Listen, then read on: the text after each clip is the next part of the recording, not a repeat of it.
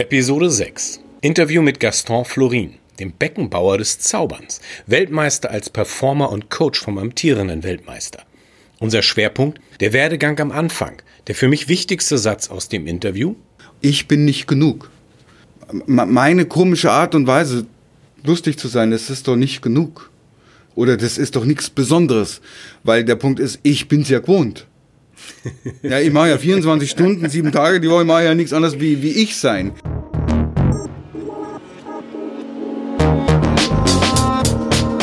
Mut, Motivation, Machen. Der Podcast für alle, die was bewegen wollen.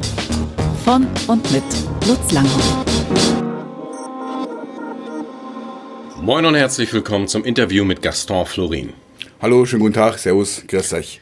Ich stehe hier neben Gaston, einem Weltmeister im Zaubern. Er ist nicht nur das, er ist auch der Coach des amtierenden Weltmeisters im Zaubern. Selber nennt sich Gaston Profi Kinskopf. Er ist ein Weltenverknüpfer und ein Perspektivenlieferant. Hm. Was ich ihm, an ihm besonders schätze, ist seine Fähigkeit als Coach für Menschen auf der Bühne, das herauszukitzeln, was Menschen so richtig scheinen lässt. Er ist aus meiner Sicht mit Abstand einer der besten und ich freue mich jetzt ganz besonders auf dieses Interview, wie er dahin gekommen ist. Ja, sage ich mir erstmal Dankeschön. Wann äh, hast du angefangen zu zaubern? Mit sechs Jahren. Zauberkasten von meinem großen Bruder, hab den überhaupt nicht verstanden, hab ihn geschrottet. Ich weiß noch, da war so eine komische Dose aus Pappe, die konnte man von beiden Seiten öffnen und da waren Würfel reingeklebt. Und ich habe nicht verstanden, warum die da reingeklebt habe ich rausgerissen. Bekam ich Dresche von meinem Bruder. Ähm, ja, und seitdem bin ich Zauberer. Ja, hast du so eine, so eine typische Karriere gemacht, wie viele Zauberer? Man hat sich als Kind verliebt, paar Sachen gemacht und als Teenie die Auftritte.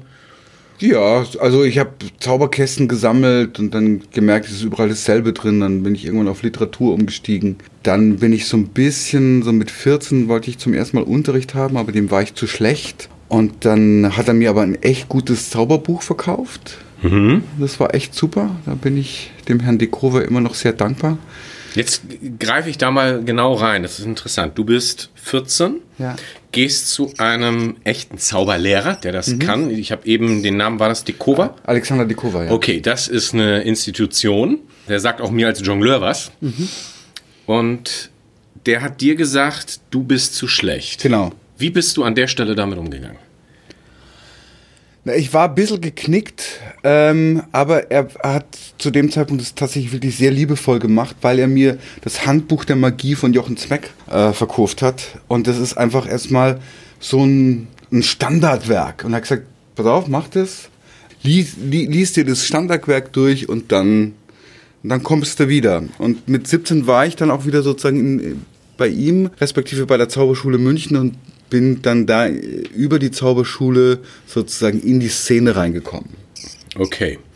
Würdest du von dir selber sagen, du bist jemand, der die Sachen ganz schnell gelernt hat? Oder du hast Zeit gebraucht, da reinzukommen?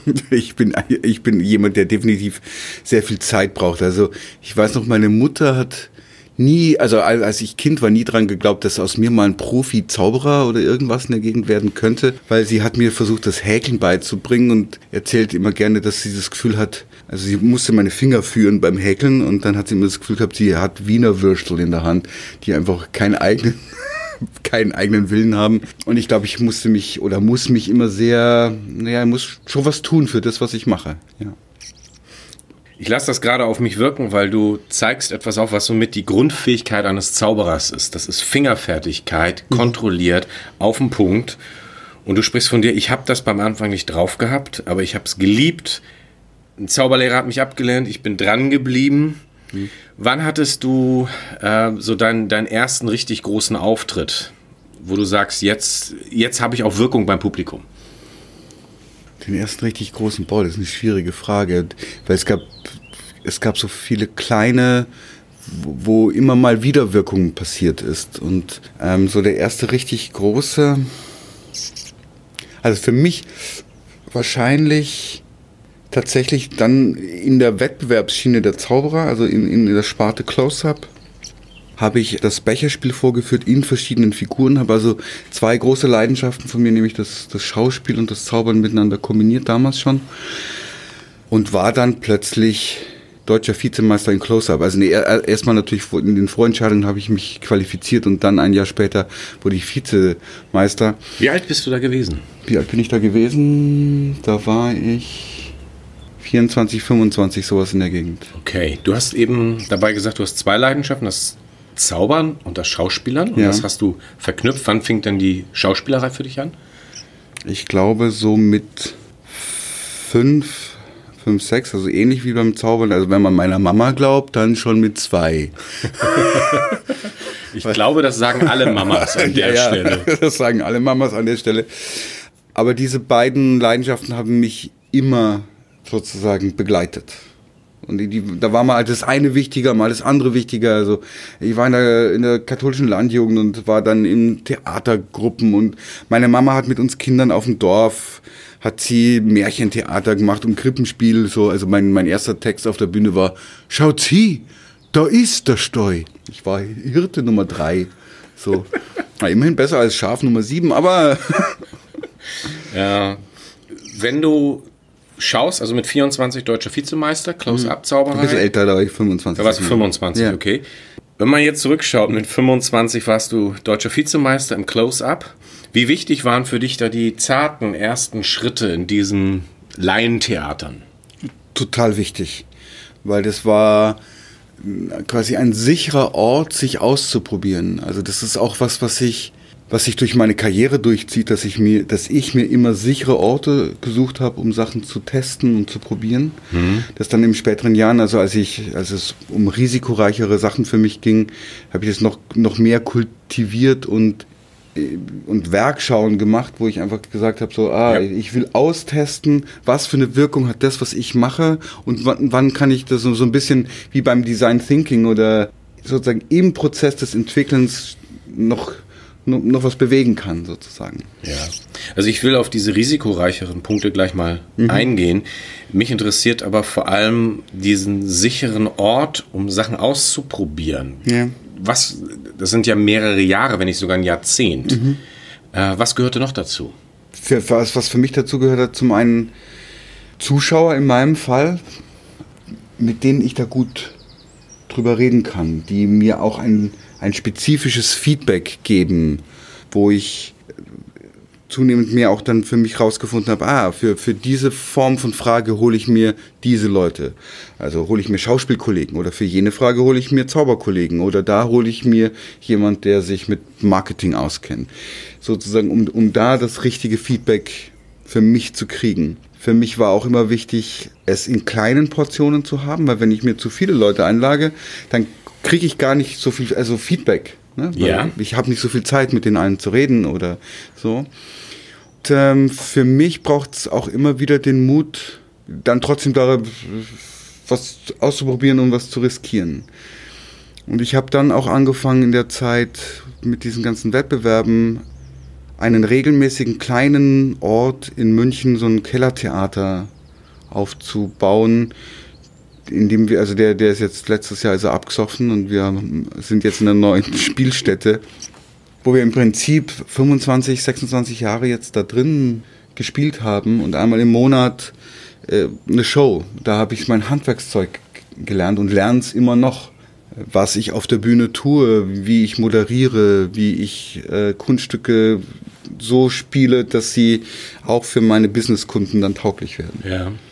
Ich fasse das mal in in meine Worte zusammen. Es war ein sehr langer Weg. Beim Anfang war nicht viel Talent da oder es hat kaum jemand dran geglaubt. Kaum jemand bemerkt. Du brauchtest viele Bereiche, um einfach auszuprobieren, schrittweise. Ganz viel Feedback.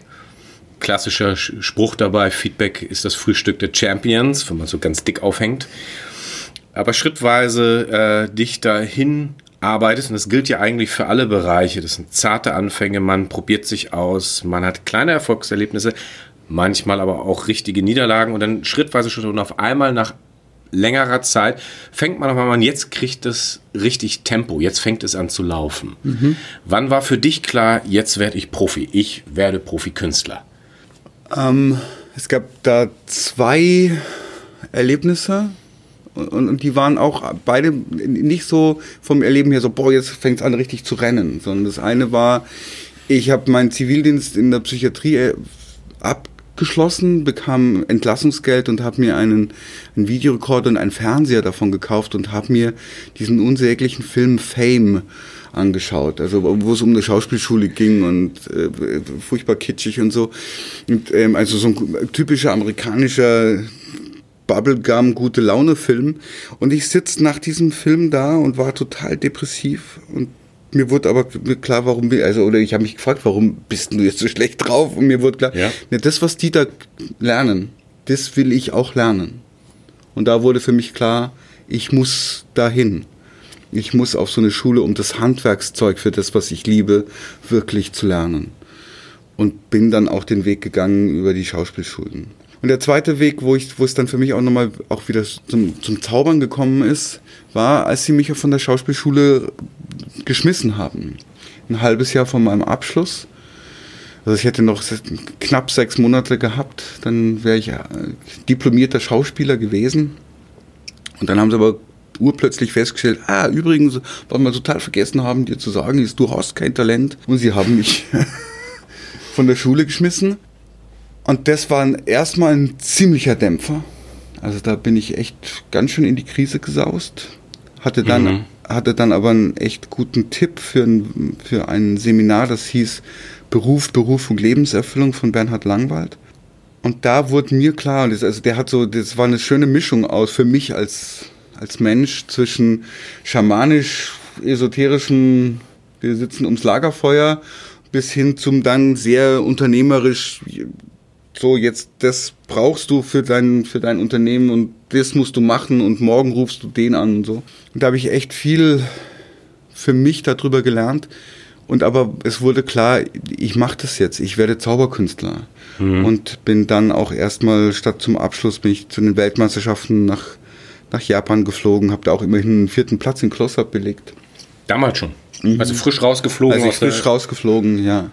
Und ich möchte, der, ich möchte mal nachher deine Weltmeisternummer, wie heißt die? Wie nennt die sich? Die, äh, die Figur heißt Gunther, also wenn man im YouTube guckt, Magic, genau, Magic Gaston und äh, Gunther, dann kriegt man eine zwei Angebote, einmal auf Deutsch, in der vollen Länge und einmal die tatsächlich die Weltmeisterschaft also das Finale, aber halt in einer ge unglaublich gekürzten Version in vier Minuten, weil es halt okay. über irgendeinen Fernsehsender liegt. Also das Deutsche bitte anschauen. Genau, das Deutsche angucken. Weil man, wenn man sich das anschaut, sieht man ein enormes schauspielerisches Talent, ein unglaublich gutes Gefühl, wie gehe ich mit dem Publikum um, wie gehe ich mit Skurrilitäten um, wie baue ich Kontakt zum Publikum auf, wie gewinne ich diese Bühne und, und, und alles. Und ich habe mir die Nummer mehrfach angeschaut.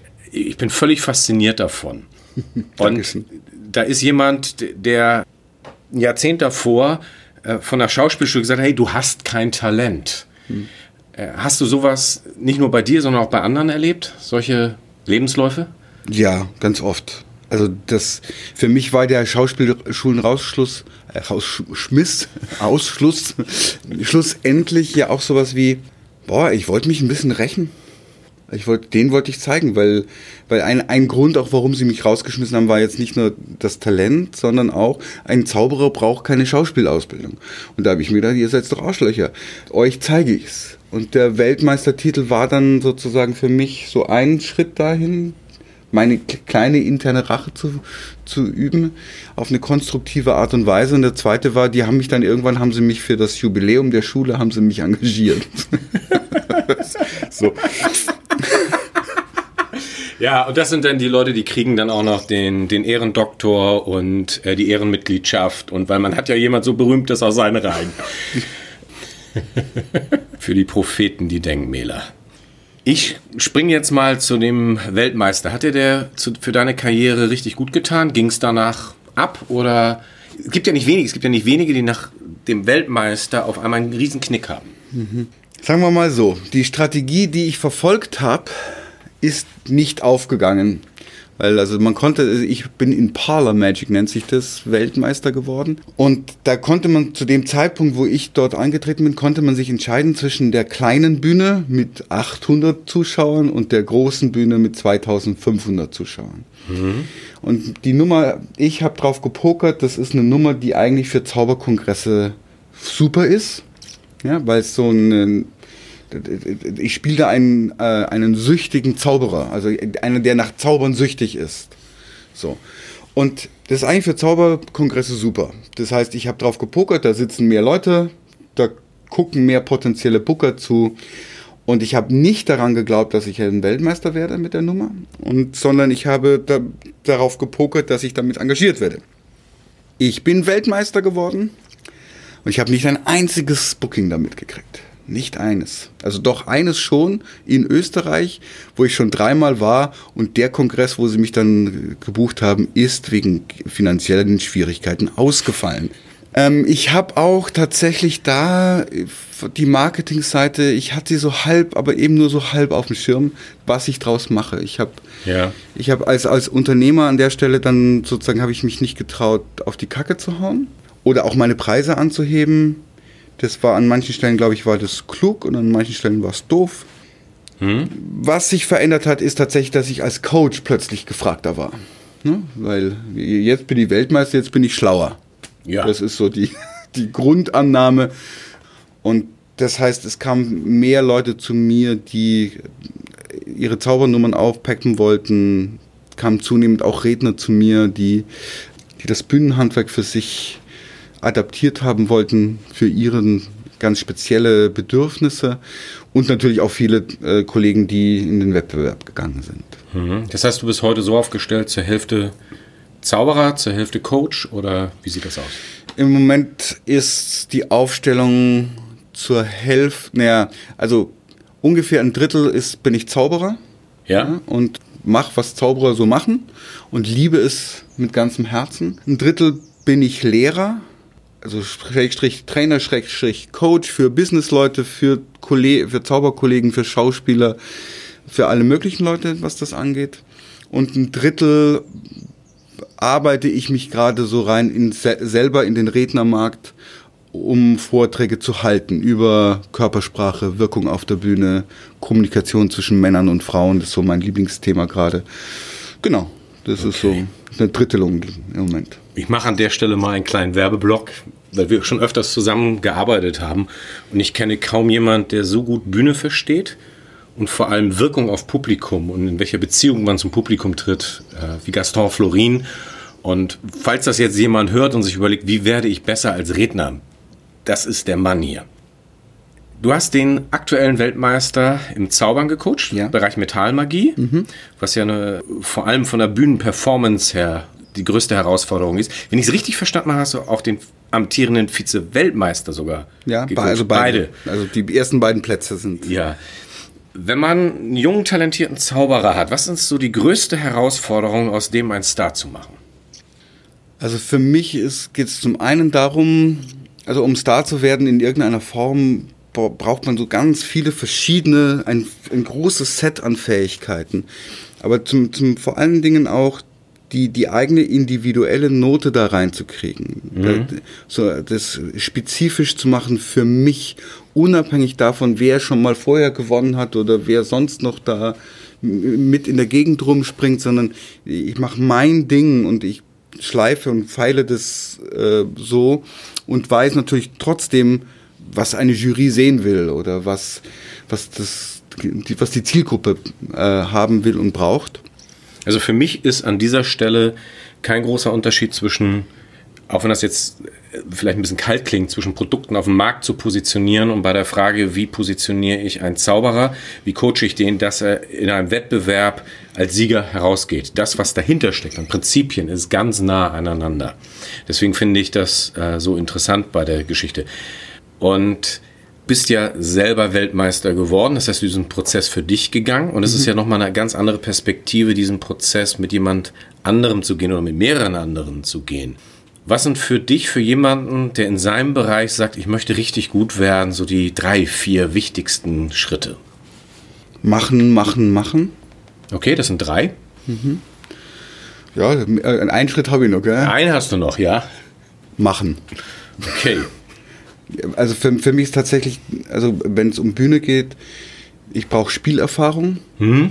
Ähm, oft kommen Leute zu mir und sagen, boah, weißt du, ich habe mir einen Auftrittsort äh, zurechtgelegt, wo tausend Leute sitzen und die gucken mir alle zu. Und es ist der Hammer, es ist eine Riesenbühne, ist super. Und ganz oft denke ich mir, ja, das ist super. Aber eigentlich wäre mir lieber, du würdest nicht einmal vor tausend spielen, sondern hundertmal vor zehn. Ja. Weil du sozusagen, weil sonst machst du nur einmal die Lernerfahrung. Und die, also der Unterschied jetzt zum Beispiel in, in, in dem Bereich zwischen 1000 Leuten und 10 Leuten ist vom Bühnenhandwerklichen nicht so riesig. Also gibt schon ein bisschen, aber ist nicht so äh, vehement und ist oft viel schwieriger und kostet mehr Kraft. Für, für Zehn, Leute. zu Zehn Leute schwieriger als tausend. äh, für, für zehn Leute zu arbeiten. Und da glaube ich einfach dieses Machen und sich immer wieder motivieren, auch für die kleinen Schritte. Weil irgendwann, am Anfang hat man ja immer riesen, riesen Fortschritte und oh, das wird super und dann wird irgendwann mal wird's so mühsam. Und du, du kommst nicht mehr weiter und du, oder du sitzt auch manchmal hinter der Bühne eines renommierten Theaters und denkst dir, das läuft hier alles gerade gar nicht und bist den Tränen nahe. Und Ja. Du sprichst da drin etwas an, dieses Machen, Machen, Machen, Machen, Machen, dieses immer wieder, bis es richtig in den Körper reingeht, bis es geschliffen ist, bis es sauber auf den Punkt alles trifft. Und ich glaube, der berühmteste, das berühmteste Vorbild an dieser Stelle sind die Beatles hier bei uns in Hamburg. Die haben am Anfang ihrer Karriere, bevor sie berühmt wurden, auf dem Kiez drei Jahre lang fast jede Nacht gespielt. Drei, vier, fünf, manchmal sechs, sieben Stunden am Stück durchgespielt. Und da hat sich äh, ihr ganzer Sound und alles entwickelt. Und ohne Hamburg, das sagen sie auch in Interviews immer, ohne diese Zeit wäre das spätere nie geworden. ja, Äh, und wir erleben das so oft, dass äh, Menschen ihre Karriere angehen wollen, viel zu schnell, ohne das Handwerk von der Pike auf zu lernen. Um dann, was so einer meiner Lieblingssprüche dabei ist, immer Regelbrecher, breche die Regeln, verändere das, wo ich immer daneben stehe und denke, nein, lern erst mal dein Handwerk, lern erst mal, worum es geht und dann kannst du es brechen. Ja, also, ich, also das, das würde ich sofort unterschreiben, dass man zuerst mal verstehen muss, wie macht man es denn theoretisch richtig und anständig und brav? Ja? Und wenn man dafür, davon eine Ahnung hat, dann ist es auch viel leichter, die Regeln so zu brechen, dass, sie, dass der Regelbruch zu mir passt. Und Ja. dazu muss man sich ein bisschen freischwimmen. Also in, in, in Coachings habe ich so eine Übung, wo man so im Kreis steht und einen behämmerten Satz im Kreis rum sagt. Und da merkt man so nach der, weiß ich nicht, insgesamt wahrscheinlich nach der 15., 16. Runde de, immer desselben Satzes da durchgeben, da fangen die Leute plötzlich an, irgendwann sich mehr Raum zu nehmen und das, was in dem Fall ich als Trainer ja als Regel mit reingebe, das zu, brechen. Ja. Einfach aus sich heraus. Also die denken nicht drüber nach, so jetzt breche ich die, die Regel oder ich mag den Typen dann nicht oder so, sondern sie finden halt ihren eigenen Ansatz. Sie haben, es kommt vielleicht auch aus der Langeweile, immer dasselbe zu machen, kommt plötzlich was raus, wo so, so will ich das haben. Dann kommen wir dem näher.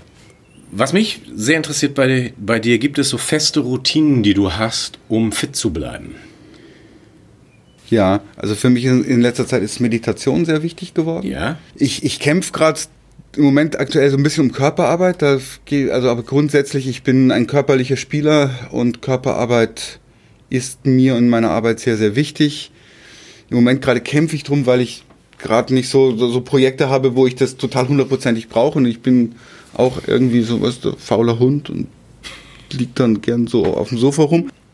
Aber und, und sozusagen, was ich mir oft mache, ist so eine, so eine Liste, ah, was habe ich denn eigentlich für Projekte in nächster Zeit, äh, was muss ich dafür tun, mit wem muss ich reden und dass ich da so wie so eine Mini-To-Do-Liste für mich habe, was ich da alles in den Griff kriegen muss, damit ich nichts vergesse. Okay. Das ist schon halbwegs meine nächste Frage. Wie bleibst du klar im Kopf? Ich, also ich habe für mich gemerkt, ich muss viel im Stehen arbeiten, Ja? weil ich, wenn ich im, im Sitzen komme, dann schlumpf ich so in mich hinein. Das Ähm, merken wir sogar gerade beim Interview. Ich hatte dich vorher gefragt, wie wollen wir es machen? Und dann kam sofort, ich muss stehen. Genau, also da bin ich einfach, bin ich präsenter sozusagen. Im, im Normalfall, äh, ich brauche Raum und Platz für mich. Also ich arbeite sozusagen, meine To-Do-Listen sind immer Flipcharts. Ja, also Riesenteile, weil das für mich irgendwie besser ist. Da mir Platz zu, zu gönnen sozusagen. Ja. Und dann, was ich für mich, ich brauche immer wieder, also ich bin ja so auch mein Beruf, der, der Zauberkünstler sein äh, oder Speaker oder Trainer oder was auch immer, das ist alles so ein bisschen The Lonely Wolf Syndrome. Also ich bin da alleine unterwegs und tuckel da durch die Gegend. Und da merke ich so, mhm. ich brauche immer wieder auch Kontakt, manchmal zu Gleichgesinnten, manchmal zu Leuten, die völlig anders ticken als ich, um in den Austausch zu gehen. Ich brauche immer wieder auch eine Form von, von Coaching, das ich mir gönne, weil ich da, so, weil ich mir selber manchmal abhaue. Ne? Also, dass ich da, da, oh, das ist für mich so ein bisschen unangenehm mhm. und da gucke ich nicht so gerne hin. Finde ich aber jetzt eher schon skurril, das von dir zu hören, weil du bist für mich jemand, der hingeht, der den Schmerz aushält und auch damit arbeitet. Ja, aber auch das, das ist eine Fähigkeit, die ich habe und gleichzeitig ein Teil von mir will da natürlich nicht hin. Ja. ja. Und ein Teil davon, weil er auch weiß, so, ja, wenn ich alleine hingehe, dann sehe ich bestimmte Sachen nicht. Ich sehe ja. bestimmte Punkte, kann ich nicht wirklich wahrnehmen, obwohl sie brettelbreit in der Gegend rumliegen. So. Okay. Und da brauche ich manchmal jemand von außen, sowohl als Darsteller als auch als, als gerade als Businessman und oder U Unternehmer, was ich schlussendlich ja auch bin, aber da sind im Moment gerade echte Baustellen bei mir am Rennen wo ich mich sehr, sehr damit auseinandersetzen muss und was aber okay. ansteht, weil sonst. Ja. Wenn du die letzten drei, vier Jahre zurückschaust, gibt es da einen Rat für dein Business von jemandem, wo du sagst, boah, das war goldrichtig an der richtigen Zeit. Also richtige Zeit, richtige Stelle hat gesessen. Ja, jemand, also die Margit Hertlein hat das zu mir gesagt, also weil ich sozusagen meine eigenen traumatischen Erfahrungen so immer so in den Vordergrund gestellt habe, warum was nicht klappt oder warum ich Schwierigkeiten habe, Unternehmer zu sein oder was auch immer. Und sie meinte dann, ja, aber weißt du, ich habe die, die, Geschichte jetzt schon dreimal von dir gehört. Und was mir am meisten hängen geblieben ist, ist es immer noch gut ausgegangen. Und ja. Und, und, und, und weil du stehst hier und du bist gesund und, äh, und das geht dir gut und du machst den Job, den du gern machst, oder nicht? Äh, doch schon, habe ich gesagt. Und ja, dann guck öfter mal auch dahin, es ist gut ausgegangen. Okay. Ich stelle die Frage nochmal andersrum. Gibt ja. es in den letzten Jahren oder auch davor mal einen Rat, wo du nachträglich sagen musst, das war der letzte Müll? Für mich so dieses, dieses, so, also für mich persönlich, was für mich gar nicht funktioniert hat, ist dieses, du musst dich spitz aufstellen. Also du musst total fokussieren, was ist dein Produkt? Ja. Nur wenn du das hast, also nur wenn du, sag mal, du bist der Mensch, der dafür zuständig ist, Führungskräfte zu schulen oder so, nur dann wirst du erfolgreich sein und du darfst auf keinen Fall Zauberer sein und mit Businessleuten zusammenarbeiten.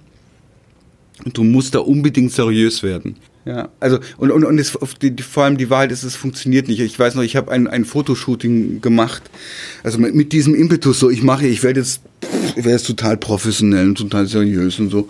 Und wir haben einen schicken Platz ausgesucht und ich habe mir schicke Anzüge gekauft und dann haben wir schicke Fotos gemacht mit meinem Lieblingsfotografen, 3000 Fotos oder irgend so Quatsch. Und davon waren einfach 2999 waren echt totale Scheiße. Und eines war ja halt das ist schon gegangen. So.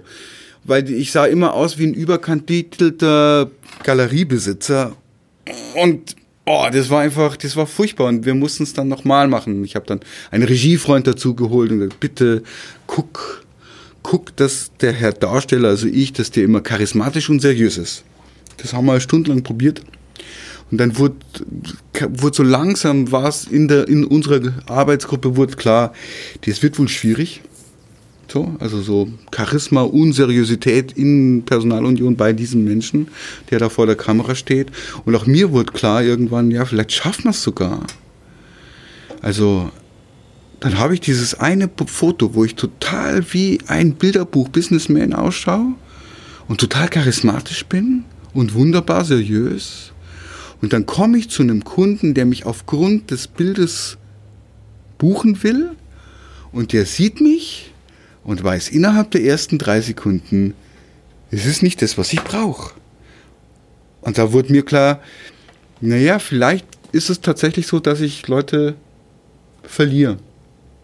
Ja, weil ich denen nicht seriös genug bin für den Job, der da ist. Aber dann ist, dann ist es doch wunderbar, wenn die das vorher wissen. Und wenn nicht ich mich durch eine Veranstaltung quälen muss und die sich mit mir quälen müssen äh, und am Schluss sind alle tot unglücklich. Sondern ich bin ja da gut aufgehoben, wo jemand diesen leicht verrückten Ansatz, eine kreative Art und Weise, Inhalte zu transportieren oder ähm, Leute aus ihrer sozusagen Denkbox mhm. herauszuführen, wo, der, wo jemand das braucht. Dann bin ich auch der Richtige. Ja.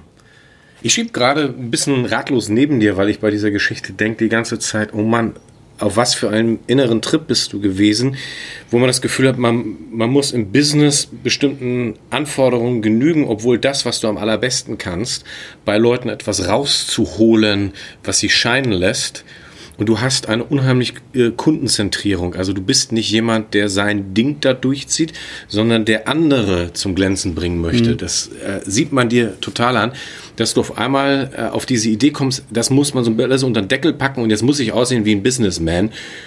Ich weiß, das geht ganz vielen so in diesem Bereich. Mhm. Aber da möchte man sich am liebsten am Kopf schlagen und sagen, sag mal, was ist dann das für ein blöder Gedanke, der auf einmal da auftaucht?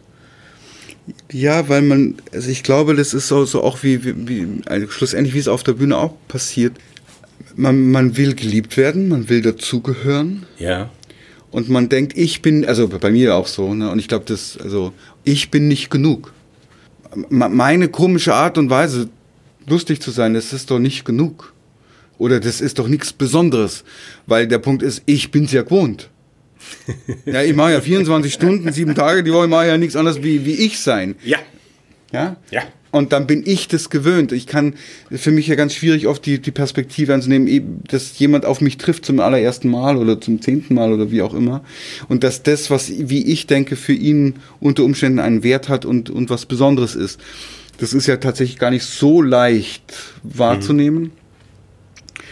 Und und dazu kommt so dieses Dazugehören, angepasst sein ähm, und auch in diesen, klar auch in diesen großen Hierarchiestrukturen, die natürlich im Business ja auch sind, die mit vielen Uniformen, Verhaltensweisen, Kleiderordnungen spielen. Da will man dazugehören. Weil wenn man außerhalb der Gruppe steht, ist es ja immer gefährlich. So, also eigentlich weiß man als Schauspieler, ja, äh, deswegen steht man ja außerhalb der Gruppe, weil man geht ja durchs Abenteuer für die anderen. Damit die nicht durchlaufen müssen, bin ich Hamlet. Ähm, damit sie nicht, damit sie das nicht erleben müssen, aber sie können es mitempfinden. Das ist ja der, der Deal zwischen Zuschauern und, und Theater. Und äh, aber dass der derselbe Vorgang passiert natürlich trotzdem auch so im, im normalen Business-Alltag. Und ich will, eigentlich will ich zu denen dazugehören. Und bitte habt mich doch lieber lieb, lieber CEO. Und dass der einen vielleicht lieb hat, weil man gerade, weil man anders ist. Genau das ist der Punkt. äh, der will ja dich oder will einen, einen Experten, der aus so, einer, so einem Bereich kommt, weil der nicht aus diesem System kommt. Mhm.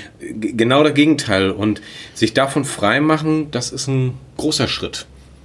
Jo. Und in diese Falle also aus der Künstlerwelt, äh, fallen sie alle rein.